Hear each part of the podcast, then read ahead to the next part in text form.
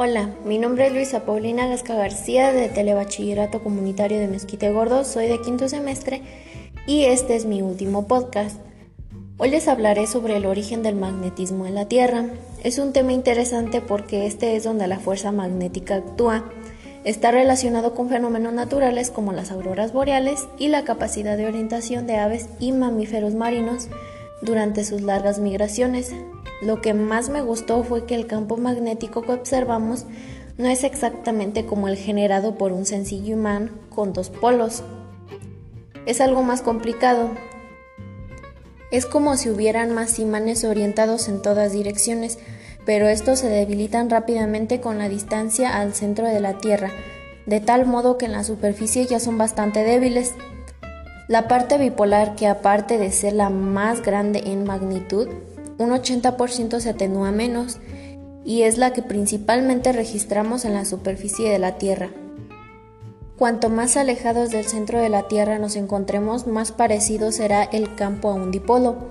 Me pareció curioso que no todos los planetas tienen campo magnético. Este actúa como escudo y nos protege de los rayos solares. El cinturón de Van Allen, que son dos zonas de la magnetosfera, donde se concentran grandes cantidades de partículas cargadas de alta energía, esta atrapa las partículas de carga y las hace mover en espiral. Cabe mencionar que hubo que esperar hasta el año 1600 cuando el médico inglés William Gilbert explicó el origen de la extraña directividad de la brújula Gilbert, en su trabajo dedicado al magnetismo, considerado por algunos como el primer tratado científico de la historia, demostró que el origen del fenómeno se encuentra en la propia esfera terrestre.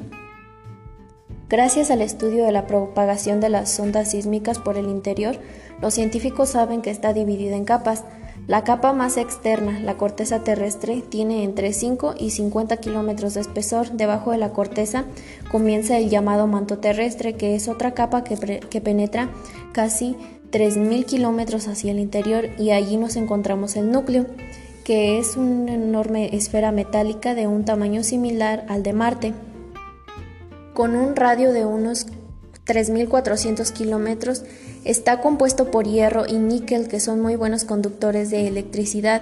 La parte interior del núcleo es sólida, mientras que la extrema es líquida y está en continuo movimiento. El origen del campo magnético se encuentra en el núcleo externo y está causado por corrientes eléctricas. Un dispositivo que ilustra el origen del campo es un electroimán, usado comúnmente en electrodomésticos y en separadores de chatarra. Un electroimán se fabrica enrollando un hilo conductor a modo de roscas en un tornillo alrededor de una barra metálica. Al ser circular pasa la corriente eléctrica por el hilo, este genera un campo magnético a través de la barra convirtiéndola en un imán. En el núcleo externo de nuestro planeta las corrientes eléctricas describen trayectorias helicoidales similares a las bobinas de los electroimanes de tal forma que el campo magnético que inducen está orientado preferentemente según el eje de rotación norte-sur. Es la orientación terrestre la que la fuerza a esa orientación y es por ello por lo que los polos magnéticos coinciden con los geográficos. De hecho, la posición de los polos magnéticos ha ido fluctuando alrededor de los geográficos a lo largo del tiempo. Actualmente la diferencia entre ellos es de tan solo unos 11 grados, encontrándose el polo magnético boreal en el Ártico canadiense. Entonces las corrientes son el origen del campo, a lo que los geofísicos responden a esta pregunta recurriendo al llamado efecto dínamo. Los dínamos son generadores eléctricos, transforman el movimiento en electricidad. Cuando un material conductor de la electricidad se desplaza en el seno de un campo magnético, se inducen en él corrientes eléctricas. En el caso de la Tierra, el conductor en movimiento serían los metales líquidos del núcleo externo. Esta teoría debida fundamentalmente al físico estadounidense de origen alemán Walter Elsheiser se denomina teoría de la dínamo autosostenida.